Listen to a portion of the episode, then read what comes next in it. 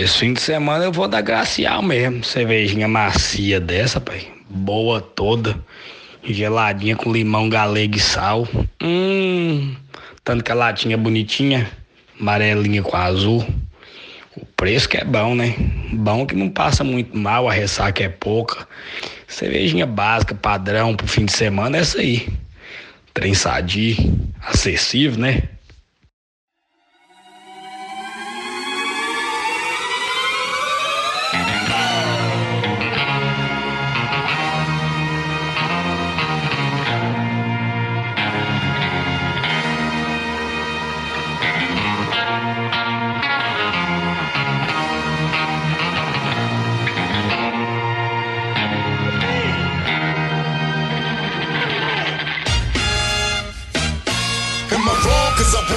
Saudações, habitantes da Terra em Trânsito. Hoje o bagulho vai ficar sério. Hoje a gente tem com a gente aqui Camila. Se apresente, Camila. Oi, gente, tudo bom? E o nosso grande Silvio Santos, da plataforma de podcast, Gabriel Cebi. Oi! Antes de começarmos esse bate-papo com a Camila, a Camila, que para quem não sabe, é, ela é graduada em matemática pela UFSCar e ela tá agora fazendo parte de um projeto de mestrado. É, Corrija-me se eu estiver errado aí, Camila. Tem como tema alguma coisa com o coronavírus. É isso mesmo. Maravilha. Se a gente não achar a vacina do corona aí, pode falar com a Camila aí que ela é responsável. Mas aí vocês vão me linchar, galera. Calma aí. É, a gente vai botar todas as redes sociais aqui pra, pra botar o inbox E antes de mais nada, eu gostaria de fazer uma declaração polêmica.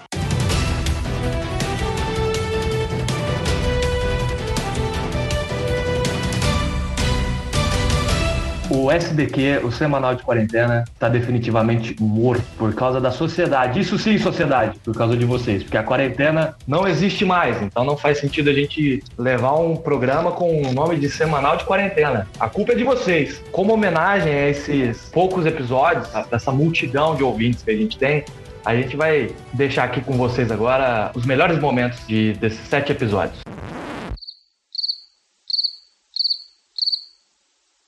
E aí, numa deliberação que levou mais de dois minutos, não levou mais de dois minutos, a gente é, conseguiu fazer nascer um novo nome, utilizando as mesmas iniciais, SDQ. Pra não ter, pra não dar muito trabalho, né? Mudar a arte, mudar não sei o quê. Aí vamos, vamos utilizar as mesmas iniciais. Exatamente, a gente, a gente se mantém firme nessa profissão de ser preguiçoso. Então, assim, uh, o nome depois o que nasceu, esse, esse novo rebento, vai ser sujeitos duvidosos de qualidade. Esse vai ser o nome genial que a gente conseguiu num brainstorm de aproximadamente dois minutos. Então, a partir de agora, vocês vão contar com sujeitos duvidosos de qualidade. Como todo livro, o que importa é a capa, não conta. Quer dizer, o, o que importa é o conteúdo e não a capa. É isso aí. É, maravilha. E a gente está começando a ter um pouco mais de responsabilidade virtual com o nosso projetinho. Então, a gente acabou de criar um e-mail. Se vocês quiserem entrar em contato com a gente, essa, essa multidão de ouvintes que a gente tem, nossa caixa de entrada vai ficar lotada, não vai dar conta, né, de tanto e-mail que vai chegar. Mas o nosso e-mail é sdq.cast@gmail.com. Quem quiser mandar alguma mensagem pra gente aí, tá aí o nosso canal de comunicação por enquanto, porque a gente é preguiçoso o suficiente para não fazer um Facebook, nem um Instagram e nem um site. Isso vai surgir ainda.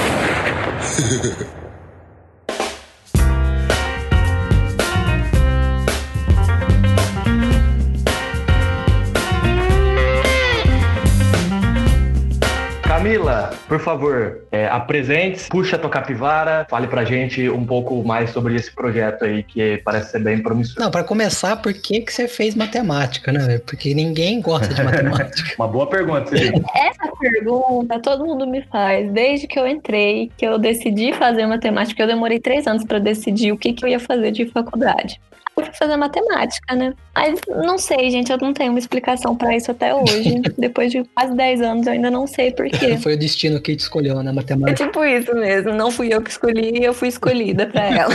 Foi bacharel, foi licenciatura, o que, que você já fez, o que, que você não fez? Comecei a fazer o bacharel, aí eu larguei mão. Falei, não, não é isso que eu quero, não é isso que eu quero, tô ficando doida nesse curso, não vai dar certo. Eu tive uma pausa ali, né, pra, por um, uns seis meses do curso para pensar se era isso mesmo mesmo que eu queria. Aí eu voltei, só que eu voltei pra licenciatura. Entendi. Você tava focada em virar professora. né? É, não, acho que nem era isso. Não sei, não sei. Eu, eu tava perdida ainda. Camila, você tem alguma tendência masoquista? Eu acho que sim, depois disso eu eu descobri que eu acho que eu tenho uma forte tendência. Matemática e licenciatura. É um combo de sofrimento muito grande. Total, total. Você fez licenciatura também, né, Lito? Letras, né? Fiz, fiz licenciatura de letras, não exerço. Olha aí. Assim, na verdade, eu acho que você é mais doido que eu. Mas- porque cara, eu prefiro muito, mil vezes matemática que português. Eu fico, gente. É, vai, vai- vai ser o eterno embate entre humanas e exatas. Ai, também não. Eu sou mais humanas do que exatas, na verdade. Assim. O Gabriel é testemunha. É, isso que eu ia falar. A Camila é a pessoa de exatas mais de humanos que eu conheço, cara. Ela tem um pezinho ali em sociologia e história que, olha, rapaz. Tem um pezinho na miçanga na praia. Total, total. Tem um pezinho na saudação ao sol. Eu ainda vou largar tudo e vender minha arte na praia, gente. Aguardem. Aguarde, aguarde acabar essa quarentena que, como você disse, não existe mais, né? E eu também tô puta com isso, queria registrar. É, Não, vieram várias vezes me perguntar sobre o segundo pico. Ai, porque esse segundo pico que vai ter, que não sei o que eu falei, gente, não vai ter segundo pico, esse ainda é o é, primeiro. vai ser um grande pico, grande, né? Que Esse é um enorme pico infinito que a gente vai continuar mantendo, porque eu acho que a gente tem que saber separar quem tá saindo pra trabalhar e quem tá saindo porque é mimadinho e quer sair, encontrar os Pois é. amigos e fazer festa, né? Então, assim, esse recado é pro, pra galera mimadinha que quer fazer festa. Vai ser um grande picão. Vai ser um grande Mas aí você já foi pra, pra São Tomé das Letras? Ou ainda não. Eu ia esse ano no carnaval com os amigos, porém não tivemos o carnaval. Porque só falta isso aí agora pra você ser batizada como, Nossa, é isso. como pessoa de humanas, né? Olita, você pode falar melhor que eu aí. Ela, não, eu assim, eu tô só imaginando ela vendendo abacos de conchinha, tá? Gostei da ideia, inclusive. Vou me investir. É a fusão perfeita dos dois mundos, cara. É, um, é o casamento dos dois mundos maravilhoso. Ah, tá, e aí? Você você resolveu voltar pra licenciatura? E que, qual que foi a louca que te deu? Tipo, você conseguiu terminar, se encontrar ou não? Tipo, a confusão? Porque nem sempre é assim. né? Não, eu gostei bastante. Eu gostei bastante da licenciatura. Eu fiz um- os estágios, tem na grade curricular, né? Aí eu fiz numa escola lá que era uma escola central muito boa. Os alunos ainda assim tinham muita dificuldade. Aluno no terceiro ano que não sabia dividir por dois, então era óbvio que ele não ia aprender a equação da reta, sabe? Não tem, não tem lógica. Eu e a minha amiga que fazia estágio comigo, a gente começou a trabalhar com esses meninos e tal Entendi. pra sanar essas dúvidas, essas dúvidas iniciais ali deles, né? Acho que nem eu sei dividir por dois, porque eu tenho que ficar fazendo conta, assim. Eu passo uma vergonha sozinho, assim, porque eu vou fazer umas contas assim, e falo, como é que é? Tipo, 50 dividido por dois, aí eu pego a calculadora. assim. Aí, tipo, dá o resultado assim, eu falei, puta, eu sou muito burro. Faço conta tudo na calculadora, gente. Eu não fico nessa, nessa noia, não. A galera, eu vou nos bar com um pouco. Ah, ia, né? Antes desse momento aí. no bar com meus amigos, eles falavam: não, você é da matemática, você faz as contas. Eu falo, gente, vocês têm calculadora, me poupa, não vou fazer conta aqui, não. A gente só leva gente de exatas para sair por causa disso, para ajudar a dividir a conta. Eu tenho certeza. Inclusive, eu acho que uma, uma coisa que deixa puta, assim, qualquer, por exemplo, que nem eu sou formado em letras, a Camila é formada em matemática, é que a galera, a, a minha, a minha mulher é formada em psicologia, né? Que, tipo, a gente se forma, de repente a gente vira o suprassumo do conhecimento. Né? E aí, a- quem é formado em matemática é uma calculadora humana. E Você pode pe- pegar e virar pra ela e falar, ó, do nada, a gente tá conversando sobre árvores. Aí eu viro pra Camila e falo, quanto que é 512 vezes é, 652? Aí ela tem que responder. se eu não responder, as pessoas vão ficar super decepcionadas. É, mas- você não é. fez matemática? Na matemática, você tem que saber essas coisas. Eu que sou formado em letras, sou um dicionário ambulante. A- a- apareceu uma, pessoa- uma palavra nova, a galera vem me falar. O que, que significa isso? Eu não sei, cara, eu também não sei. e, e psicologia, que são assim, as áreas que eu sou mais próximo, né? É, psicologia que a Amanda é formada. Pronto, a- ela é psicóloga, então ela não fica triste. Ela tem o, o- o emocional perfeito. É verdade. Todas as frases acabam assim, quando ela vai se desabafar alguma coisa, ah, mas você não é psicóloga? Cara, mas ah, isso, isso é, uma, é um motivo pro sangue subir demais, velho. É. Bom, na minha área não tem esse problema, que eu sou design gráfico e ninguém liga pra gente. A mentira, cara. Qualquer coisinha, se você tiver um tio que vai abrir uma empresa, Ah. fala, chama lá o Cibin, chama lá o Cibin que ele resolve. E manda ele formatar o computador também. Ele, ele é o menino do computador. Manda ele formatar o computador. Exatamente. Cara, eu preciso fazer um logo aqui. Eu tenho um logo aqui. Você não pode imprimir pra mim? Aí a pessoa vai lá e vou ver. A pessoa me mandou um logo em Word, assim, sabe? Todo zoado, que não tem como imprimir, não como fazer nada. Ah, eu preciso instalar a minha impressora aqui, não tá imprimindo. Vou lá, conserto, tá? Tipo, só, só, só reinicio a impressora e já funciona. Já acho que eu sou um puta técnico, assim. É que eu acho que, tipo, design gráfico, design de web, programador, né, gente, assim, que mexe com bagulho digital, tá todo encaixado na mesma baia do pessoal da TI, assim. Tipo, por isso que o pessoal da TI não gosta muito da gente, assim, porque a gente meio que tomou o lugar deles sem querer, sabe? Que isso? Bota a mãozinha pra frente. Eu tô vendo o vídeo aqui. Então, Camila, você exerce essa, essa atividade grandiosa e nobre de ser professora ou você ficou mais é, voltada para a área acadêmica? E foi isso que te levou pro mestrado é, do Coronga? Eu dou aula particular, acho que desde os 16, 17 anos, que eu dou aula particular tanto de matemática quanto de história. Aí você já percebe, né? O pezinho ali na nas humanas. Ó, eu dou aula de literatura avançada de Shakespeare, mas eu sou mecânico de automóvel, sabe? Sim. Né, mas assim, né? A história é mais é, até o colegial, gente. Não, não me meto além disso. Você não leu o guia aí politicamente correto do Brasil e começou a dar aula. Puta que Não. pariu. Não foi isso. Ah, então você não sabia nada Não sobre sei o Brasil. nada, gente. Eu preciso ler. Eu vou ler. Assistiu o Brasil Paralelo.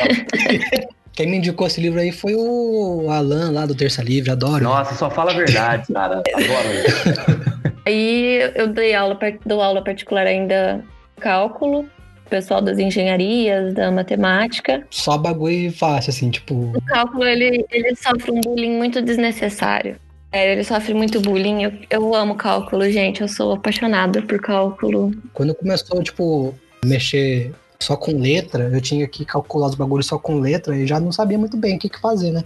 Aí o negócio, tipo, desandou mesmo, eu desisti quando começou a usar só letra grega, porque aí eu não, não sei nem que não é nem nossa língua, né? letra, Não sou obrigada a Tá saber. doido, eu tenho que fazer curso de idioma pra aprender matemática. Ah, mas, gente, é, eu não sei por que, que tem esse. Esse é o jeito que ele é ensinado no- nos cursos de exatas, não sei. Mas eu gosto bastante de cálculo. Eu também aprendi assim, me virando. Uhum. Ah, mas você gosta de dar aula também, então. Gosto, eu gosto. Mas eu, eu gosto mais de dar aula particular ou para grupos pequenos. Que é o sonho, é o sonho de todo professor. É o sonho. Ah, Eu já dei aula para uma turminha de dois anos, um entre um ano e meio e dois anos, até faculdade. Então, Ah, que legal, cara. bem legal. Eu cheguei na creche para dar aula para esses menininhos. O pessoal ficou assim: Mas meu filho vai aprender matemática? Como que meu filho vai aprender matemática? Mas meu, meu filho não sabe nem falar, né? Mas assim, tem que ter a, a aula apropriada para aquela idade, né? A, a matemática se torna essencial para os jovens hoje. A matemática ela é muito usada para cálculo de compra de skin em jogo de celular. Então, é, seria interessante os pais terem esse pensamento, porque ah, a carteira deles ficaria um pouco mais cheia.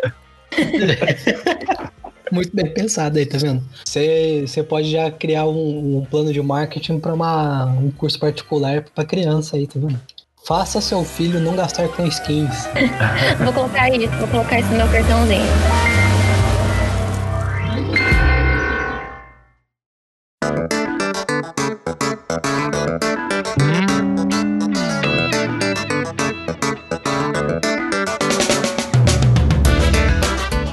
Camila, como é que rolou essa transição para esse projeto de mestrado? Conta, um pouco mais pra gente. É, o projeto foi você que encabeçou ou te chamaram para fazer parte de um projeto de pesquisa? Como é que foi? E como é que rolou essa transição da matemática para uma coisa que é, é mais biológica? Como é que você vai utilizar teus conhecimentos na, nesse projeto? É, eu fiz uma disciplina em São José do Rio Preto e conheci alguns professores lá que era dessa área de biofísica molecular. Eles falaram: ah, quando você acabar o curso, a graduação, vem fazer o mestrado aqui e tal, né? Aí eu falei: ah, gente, eu vou acabar a graduação e vou procurar coisa, vou trabalhar, não vou pro mestrado direto, não, pelo amor de Deus, eu preciso de tempo. Aí eu comecei a trabalhar, conheci o Gabriel. E depois começou essa coisa de isolamento social, pandemia, Covid. Esse grupo da Unesp, eles trabalham justamente com doenças respiratórias. Entrei em contato com esse professor, perguntei quando que iam abrir as inscrições para o mestrado. Ele falou que tava quase para abrir. Aí eu fiquei de olho no site, me inscrevi e deu certo, entrei. Fez entrevista? Como é que foi? Tipo, É, foi entrevista.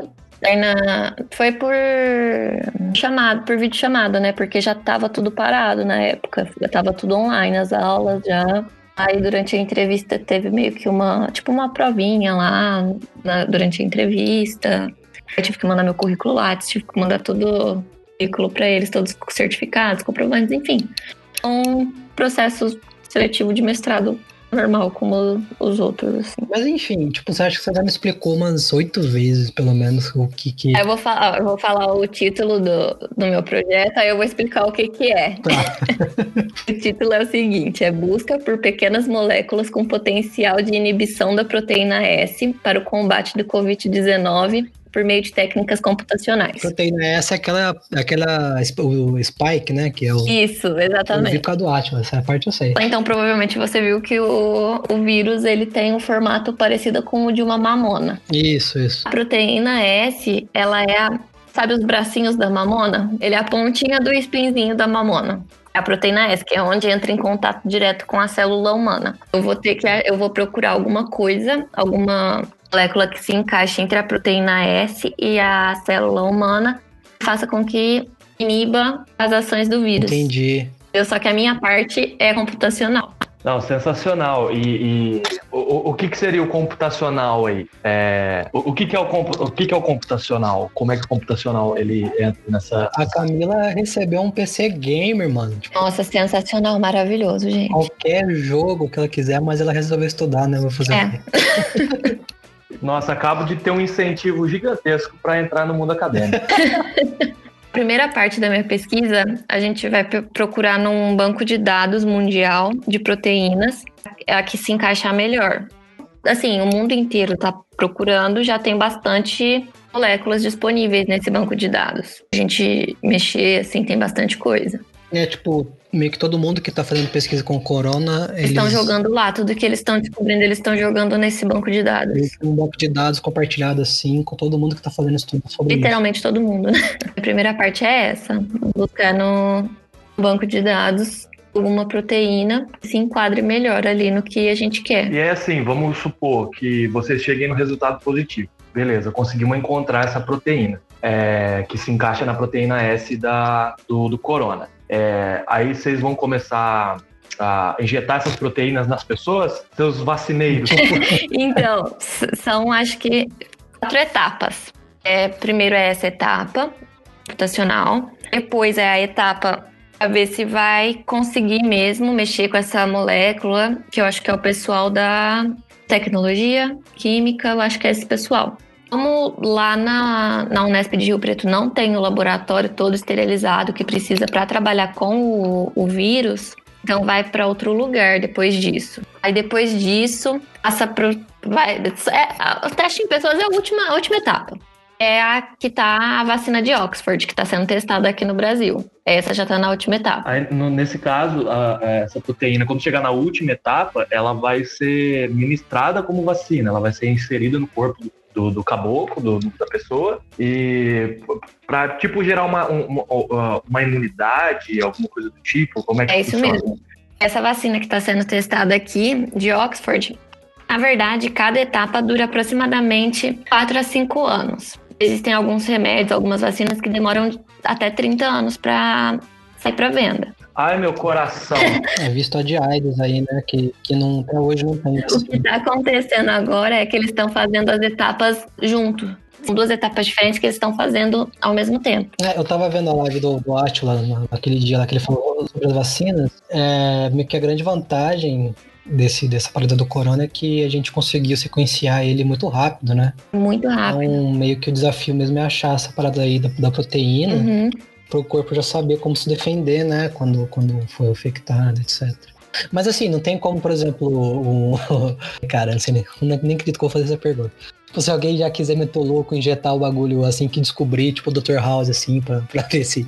Olha, é que assim, existe toda uma lei, assim, né, nessa parte que não seria muito aconselhável. Ah, mas aí ninguém precisa saber. Tem uma. Eu, ta- eu tava escutando o, o podcast esses dias pra trás do xadrez, verbal com o Atila, que eles estão fazendo semanal, né? É, Uhum. con- contextualizando basicamente o mundo inteiro, e eles fazem alguns estudos de caso.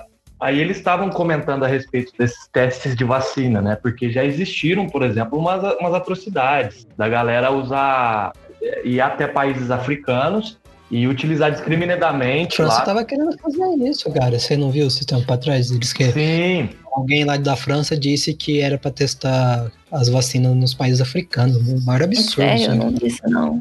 Que horror. É, mas tem umas loucuras. Eu não lembro qual doença foi, mas ah, descobriram algum tempo depois que a vacina ela foi ministrada no. o- o- os pesquisadores lá que descobriram, junto com alguns médicos, alguma coisa do tipo, eles ministraram neles mesmos, cara. A, a cura foi, foi tem umas loucuras. A cura foi descoberta assim, sabe? Olha aí, ó, tá vendo? Eles pularam todas essas etapas que a Camila estão dizendo. Só que assim, gerou. Eu não, vou, eu não vou me estender muito porque eu não sei do que eu tô falando, mas parece que gerou uma, uma, uma complicação gigantesca depois disso. Inclusive, tratados foram feitos né, depois. Que assim, na última etapa, quando você chega para testar nas pessoas, você precisa de um grupo muito grande. Isso que essa vacina de Oxford, por exemplo, veio para o Brasil.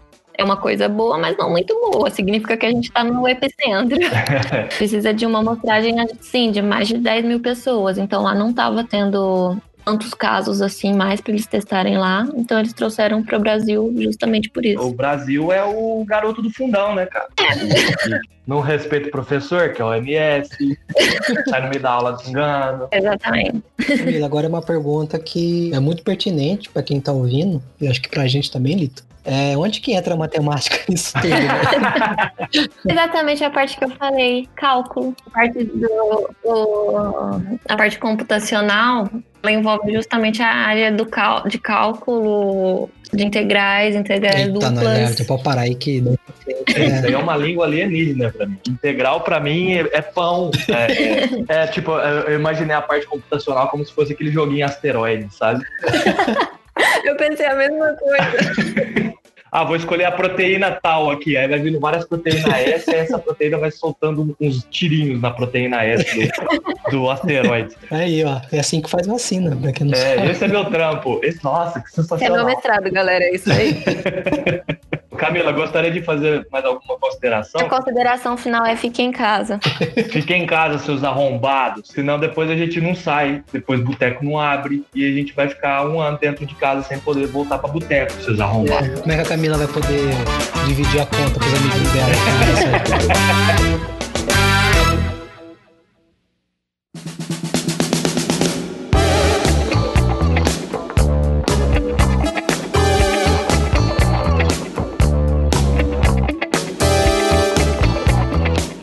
para as indicações. Camila, o que, que você indica, é, além de as- asteroides, é, com co- além de asteroides com corona no PC Gamer, o que, que você tem feito na quarentena? O que, que você indica? Livros, séries, enfim. Li alguns livros jogando Super Nintendo. E vários da Agatha Christie, que eu amo, maravilhosa. Reli um livro que eu tinha. Eu ganhei de 10 anos que eu ganhei esse livro de presente. Chama O Clube do Filme. É Muito bom, muito bom. Nossa, é sensacional. É sensa- Eu tenho esse livro. Ele é muito Nossa, é bom. muito bom. Aí eu O autor reli se ele. chama David Gilmour, né? É do David Gilmour. né? David Gilmour. Isso. Não é o guitarrista. Não é, que fique claro, não é o guitarrista, gente. É um crítico de Eu cinema. comprei pensando que era do guitarrista, cara, quando eu comprei na época. Ah, olha aí. Mas valeu a pena, pelo menos. Mas né? valeu a pena, porque o livro é muito bom. Eu, eu conheci muito filme bom por causa desse livro, cara. Nossa, é muito bom. É muito bom, gente. Leiam. Eu assisti Mother Family inteira. Você assistiu Modern Family inteira? Aham, depois eu te dou spoiler. Ah, tamo no grupinho do Modern Family aqui. Camilo, qual que é o teu personagem preferido do Mo- do Modern Family? E por que que é o Cam? Cara, é sensacional, ele é sensacional. ele é sensacional, cara. Eu não tenho nem como descrever. Eu tô na terceira temporada ainda, velho. Vai logo. Calma, é, calma, velho. Uai, não pode... Você vai comer, tipo, um potinho de bolo, você vai comer tudo de uma vez? Não, você tem que curtir, velho. Pouquinho em pouquinho, depois acaba, eu fico numa crise existencial aqui que eu não sei. Eu fiquei. Nossa, eu fiquei. Eu assisti Backlist também, muito bom. É sobre o crime, um foragido, é o mais procurado dos Estados Unidos. Ele começa no primeiro episódio se entregando pro FBI. Vai, ele faz um acordo com o FBI e vai soltando. Cada episódio ele solta sobre uma, um criminoso muito aleatório, assim. Puta, que da hora, hein? É muito legal, é muito legal. Legal, legal. Parece que é, a, a pegada é mais ou menos a mesma do, do Mind Hunter, você já ouviu falar? O Mind Hunter é muito bom Não, também. esse eu não vi Mind ainda. Hunter é totalmente baseado em casos reais mesmo, assim, de serial killers. Eu Acho, Uhum. que, acho que na década de 60. Eles estavam começando a fazer pesquisa dentro lá do FBI de parada psicológica, Hum. e traçar perfis de assassinos em série. Inclusive foi nesse estudo, né, nesse, nessas pesquisas, que eles cunharam o nome de serial killer, entendeu? Então é muito da hora porque, tipo, mostram eles indo nas, nas prisões assim e fazendo entrevistas de caso mesmo, assim, de assassinos em série, entendeu? Só que são casos reais. Se você pegar e pesquisar na internet, por exemplo, tem vídeos desses mesmos caras entrevistando, entendeu? Na, na vida real Aham. mesmo. Que da hora, vou procurar depois. Sim, a série é toda, toda baseada nisso, né? Tipo, e pra mim que gosta de, um, de uma parada mais policial. É, e, a, e a narrativa do, do, desse seriado é muito boa também, né? A, a, a história, a romantização que eles colocaram ficou, ficou bem legal. Romantização, assim, É, eu achei, eu achei que não ficou, tipo, supérfluo no momento nenhum, né? Tipo, ficou meio equilibrado e tem profundidade certa, assim, em cada caso, o que, que vai acontecendo, o que, que não vai acontecendo. E é muito da hora porque, por exemplo, o cara lá, esqueci o nome, acho que é Hank, né? O, o nome dele, eu não lembro agora, faz muito tempo que, que eu assisti a segunda temporada. É, ele tem um, um filho que é, que é adotado e o filho não, não gosta muito deles, assim. Então, é, não sei o que acontece, vai se desenvolvendo uma trama, assim, meio que conforme eles vão andando com os casos reais dos assassinos, ele meio que vai descobrindo que o filho dele tem um perfil mais ou menos igual a alguns deles, entendeu? Então isso faz parte da trama também, é muito legal. eu virei o nerdão do futebol. É, eu, a minha- minhas indicações é, eu terminei de assistir o, docu- o documentário série, né, do, do Sunderland, Sunderland até morrer, que tem na Netflix. Muito bom, inclusive, cara. Muito que louco. conta a peleja, né? Que conta as dificuldades desse time que é, significa tudo para a cidade, porque é uma cidade operária e a cidade não tem basicamente nada e eles estavam na primeira divisão. Em dois anos eles acabam chegando na terceira e vão mostrando todos os bastidores, né? E inclusive da, da gestão do time, dos funcionários do time é bem interessante. E um outro seriado é uma minissérie chama, é, chama The English Game, que remete ao início do futebol. O seriado se passa em 1879 e é muito interessante para quem gosta de futebol. Inclusive, ele tem umas histórias paralelas. é, ele tem, tem como pano de fundo as greves do, do, do início do, do, do uma das primeiras crises do capitalismo que geram os movimentos operários, porque os Uhum. times ali eles o futebol em, em, é, de início era um, um, um esporte elitista, né? Ele, ele foi criado em universidades e basicamente só a nobreza e a alta burguesia jogavam. E os operários começam a se, a, a- a se organizar em times também, e ali também mostra um pouco do início da profissionalização, porque até então era um jogo totalmente amador. É, a, a FA, né, que é a Associação de Futebol do- da Inglaterra, que é muito Uhum. antiga, já disputava, já, já tinha a Copa deles e eles não queriam que os operários, é, os operários jogassem porque estava rolando essa profissionalização e eles estavam começando a, a ganhar mais corpo. É bem interessante, cara. É bem A interessante. FA Cup é a, é a associação de, de, de esportes mais antiga do mundo, se não me engano. Sim, sim. É, a, a, a FA Cup é a Copa mais antiga do mundo. De, de, de futebol. Eu falei esportes, mas é futebol, eu falei errado. Puta, que da hora, mano. Puta indicação, hein? É bem legal. É uma também. minissérie, são seis episódios, só coisa leve pra assistir, tranquilo. Só tem uma temporada já, já tem mais? É, não, só tem uma temporada. E o o interessante é que, assim, tem, é, tem nomes históricos ali, sabe? O primeiro jogador assumidamente profissional, o, um cara que assumiu a, a direção da FA até 1920, que ele era jogador de futebol também, sabe? É, era bem legal, cara. Tem algumas coisas fictícias, mas é tudo para dar aquele... aquele Licença poética, né? é, exatamente, para deixar legal. O primeiro que eu tenho pra indicar é um filme que é produzido pelo Spike Lee e é dirigido pelo Stephen Briston. E eu não sei quais filmes ele fez mais, eu não sei se ele foi, se esse filme foi o primeiro e o único até agora, mas é um filme que chama See You Yesterday. É, a gente se vê ontem, ficou. É, e assim, é uma ficção científica mascarada, uma puta crítica social é, em fronte ao racismo, sabe? Como toda produção do Spike Lee, né? filmes dele tem uma crítica maravilhosa. Nossa, né? demais, demais. E, cara, esse, assim, são dois jovens, né?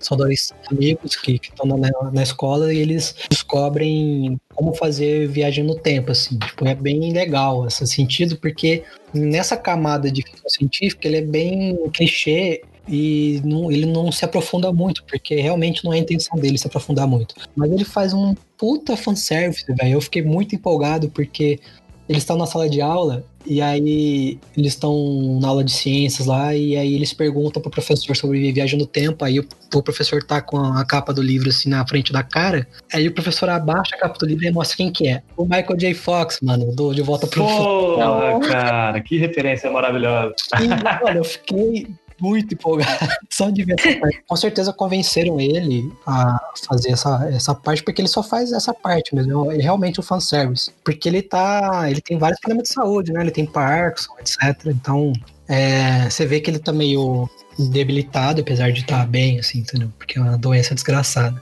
Mas foi muito legal ele ter, ele ter aceitado fazer esse, esse papel, porque acho que ele sabe da importância dentro da cultura de viagem no tempo que ele tem, né? Enfim. Mas é. E aí, tipo, o filme basicamente é esses dois amigos, né? Uma moça e um cara.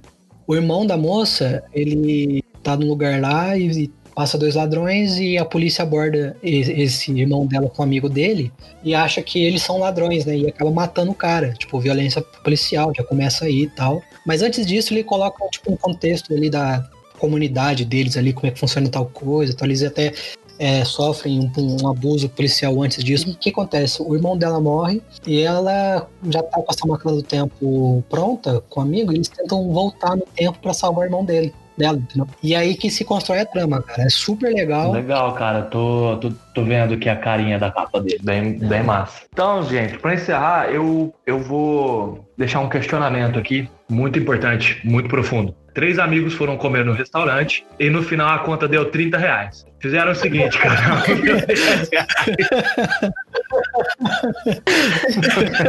Camila, muito obrigado por participar, cara. Foi, foi muito massa. Obrigada, gente. Foi muito da hora. Eu, hein, pelo seu tempo para conversar. Para elevar o nível dessa, desse, desse modesto modelo de entretenimento na internet. Queria, na verdade, eu queria falar mais uma vez: fique em casa, desgraça.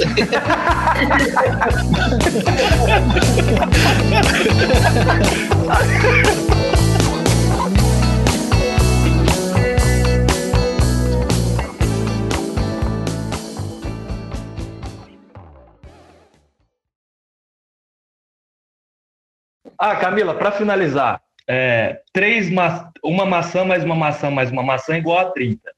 Uma maçã mais uma banana mais uma banana igual a 18. uma banana Ai, menos o coco igual a 2.